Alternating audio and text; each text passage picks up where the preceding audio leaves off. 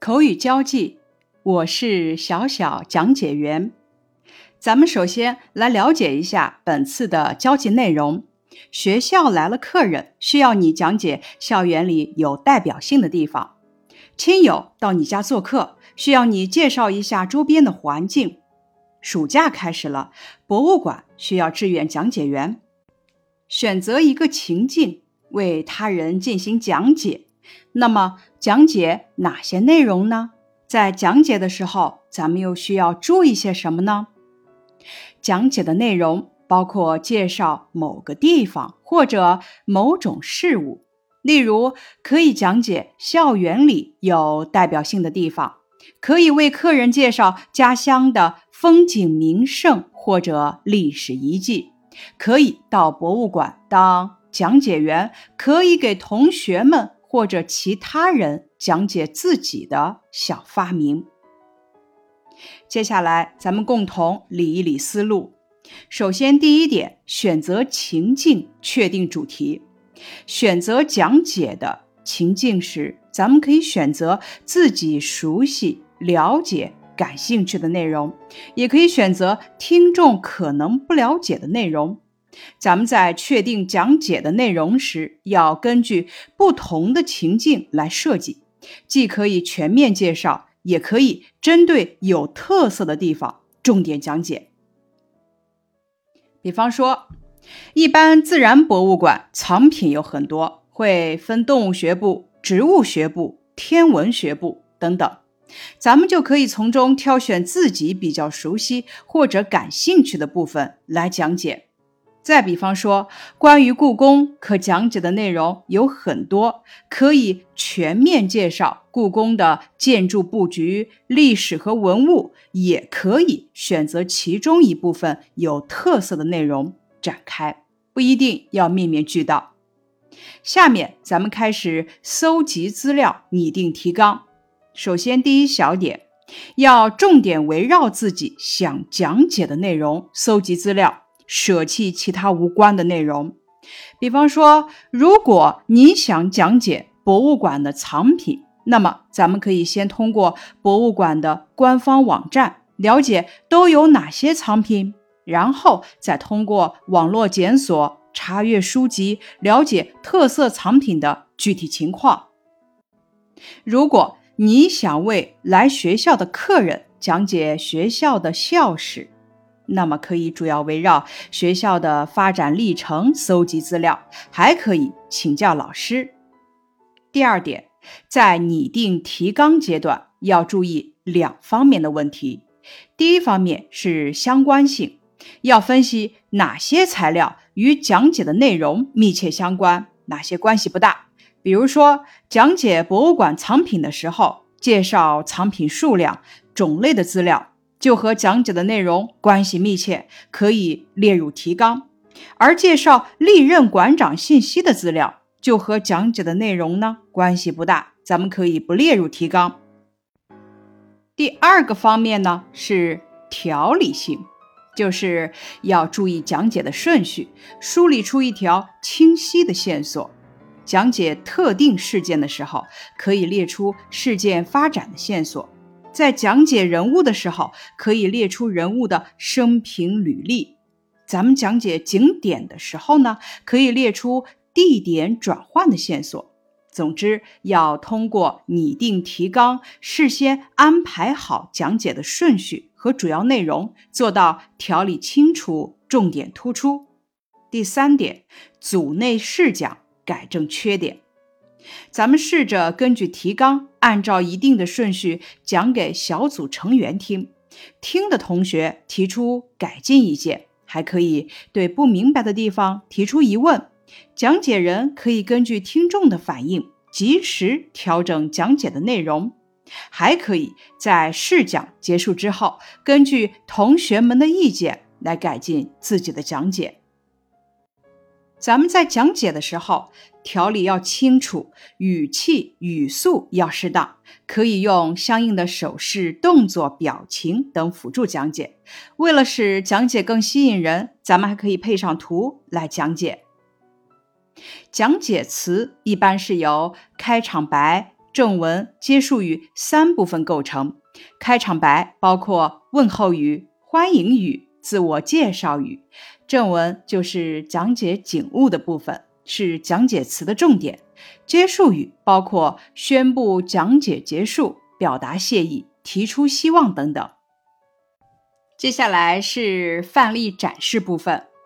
各位游客，大家好，我是博物馆志愿小讲解员马野。你们一定听说过闻名中外的秦兵马俑吧？接下来就由我为大家讲解秦始皇兵马俑博物馆。秦俑博物馆是一个遗址性的专题博物馆，坐落在距西安三十七千米的临潼县城东，是中国最大的古代军事博物馆。展出的文物是距今两千两百多年前的秦始皇的陪葬品——秦陵陶制兵马俑。兵马俑的车兵、步兵、骑兵列成各种阵势，整体风格浑厚健美。如果仔细观察，你会发现兵马俑的脸型、发型、体态、神韵均有差异。如陶马，有的双耳竖立，有的张嘴嘶鸣，有的闭嘴静立。这些兵马俑都极富艺术感染力。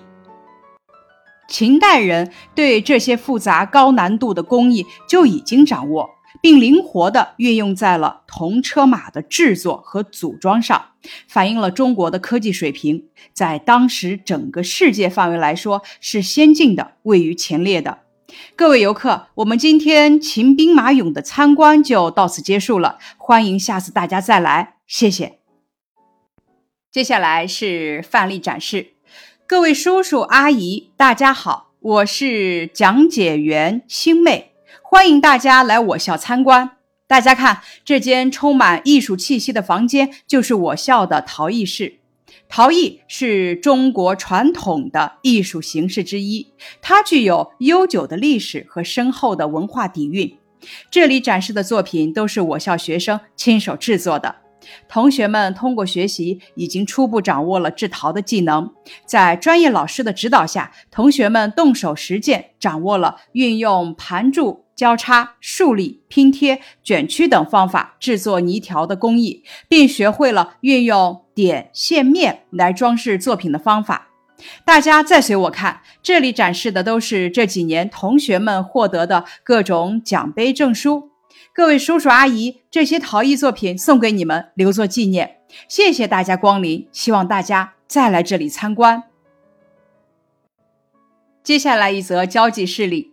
首都博物馆解说词，各位游客，大家好，欢迎来到首都博物馆。我是首都博物馆的小小讲解员，大家叫我小马好了。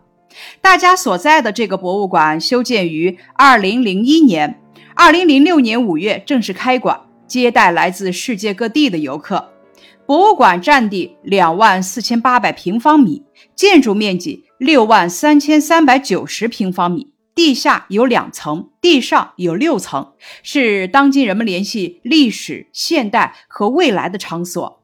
博物馆展览由基本陈列、精品陈列和临时陈列构成，收藏文物五千六百余件。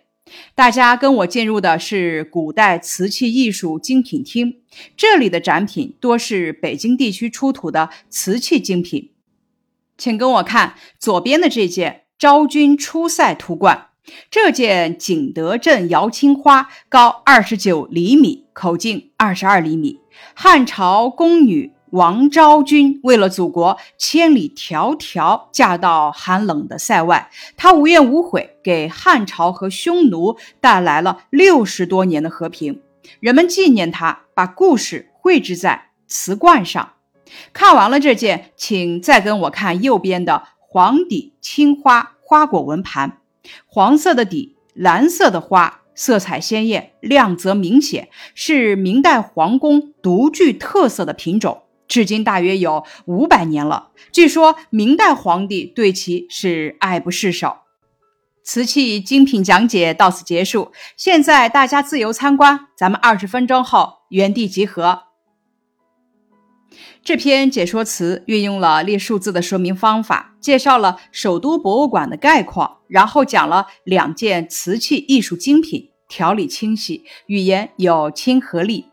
下面一篇范例是学校解说词。大家好，我是学校的小讲解员。我们的学校环境优美，走进学校的大门，我们可以看见宽阔的操场。操场的中心是一个足球场，绿茵茵的草地在阳光的照耀下充满活力。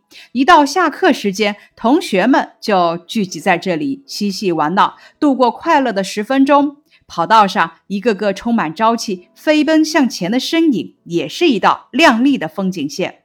跑道旁的足球场上，跳跃的身姿、精准的进球，常常会引来一片欢呼声。再来看看学校的小花园吧。它坐落在教学大楼前面，虽然不大，却是个美丽的小世界。小花园的四边镶着用墨绿的冬青做成的花边，四排整整齐齐的松树就像是四列忠诚的卫士，守护着小花园。小花园的中间有一个圆形的大花坛，花坛边沿疏密有致地点缀着十二个条形花带。一年四季，这里都会有不同颜色的花儿适时开放，它们就像四季的使者，迎接着四季的到来，告诉我们四季更替的讯息。花坛的中央有两排被修剪得整整齐齐的枫树，它们呈钝角分布。每当霜降之后，满树的红枫便会现出贮藏已久的红色，与松柏一起装饰着秋天的花园。小花园的左侧是我们学校的宣传栏，上面张贴的每一篇文章、每一个装饰品，表达的主题都是同学们精心设计的。我爱我的学校。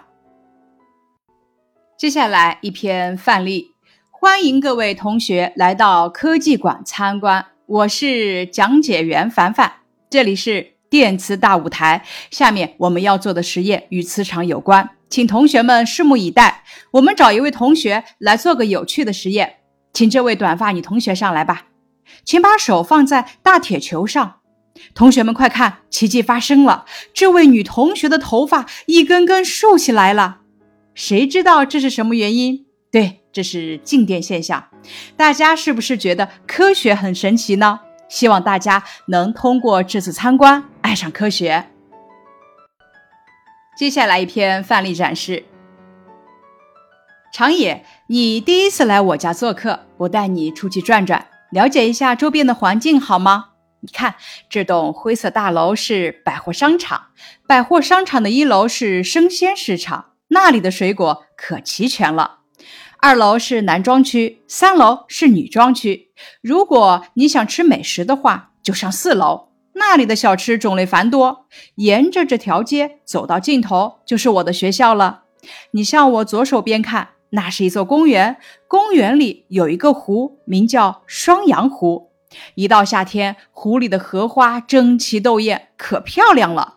以前那里垃圾成堆，湖水散发着难闻的气味。打开手机图片图展示，你看，这就是从前的双阳湖。如今，它发生了翻天覆地的变化，成了市民茶余饭后休闲娱乐的场所。艾玛，你家的生活环境真的很好，你的口才也很好，可以当一名小小讲解员了。通过你的讲解，我了解了你家附近的情况。接下来一则事例，各位游客，大家好。今天我向大家介绍普洱茶的历史由来。据资料记载，普洱茶已有两千七百多年的历史。三国时，蜀国丞相诸葛亮南征来到普洱，曾把普洱茶看作是当地的民生之本。他结合各山寨的民族风俗，教茶农唱茶歌、跳茶舞。敬茶神，行茶道，见茶礼，传茶俗，演茶艺，形成了各民族多姿多彩的茶文化。这就是千古传颂的孔明星茶。爷爷告诉我，普洱茶是一种耐旱之物。每当遇到大旱，庄稼欠收，普洱茶依旧绿满枝头。不管是酷暑还是严寒，都一样茁壮成长。茶农曾把它制成各种饭食，成为家乡人的保命粮。接下来一则事例，在外地的舅父要到我家来了，我要给他讲一讲家乡古镇的美景。一条小河横贯古镇，它缓缓地流着，给古镇风光增添了无穷的诗意。一座座石桥横跨在河道上。桥面上雕刻着攀龙花纹，掩映在河水中。如果我们坐上小船游览，一路会见到粉墙黛瓦、柳暗花明的景色。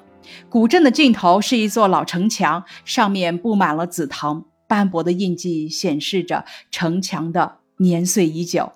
顺着城墙继续向前走，你便会看见一个旧学堂，仿佛还能听到当年孩子们的读书声。旧学堂的边上是一个新建的剧场。当你走进剧场，听上一曲当地的歌谣，别有一番滋味。接下来一篇事例，今天我要给大家介绍博物馆。博物馆为三层，最底层是游人活动中心和管理区，第二层是国家地质公园展览厅，第三层是古文化展厅。最适合我们参观的是国家地质公园展览厅了，因为这儿展出了当地挖掘的各种化石。这些化石五花八门，其中最引人注目的就是珍贵的古生物化石——恐龙蛋。恐龙蛋的形态有很多，有圆形、椭圆形和橄榄形等。恐龙蛋的大小也不一样，小的跟鸡蛋差不多，大的则比足球还大。你看，一个个大大小小的恐龙蛋在那里，像睡着了的小恐龙一样，安静极了。在恐龙蛋展区的另一侧是鱼龙化石展区，这里面的鱼龙化石可真漂亮。鱼龙的眼睛就像一个圆圆的核桃。鱼龙是一种类似于和河豚的大型两栖爬行动物，它们生活在中生代的大多数时期。它们性情凶猛，以动物为食，在侏罗纪时期最繁盛。朋友们，让我们步入下一个展区吧。以上是本次口语交际，我是小小讲解员的学习内容，感谢你的收听。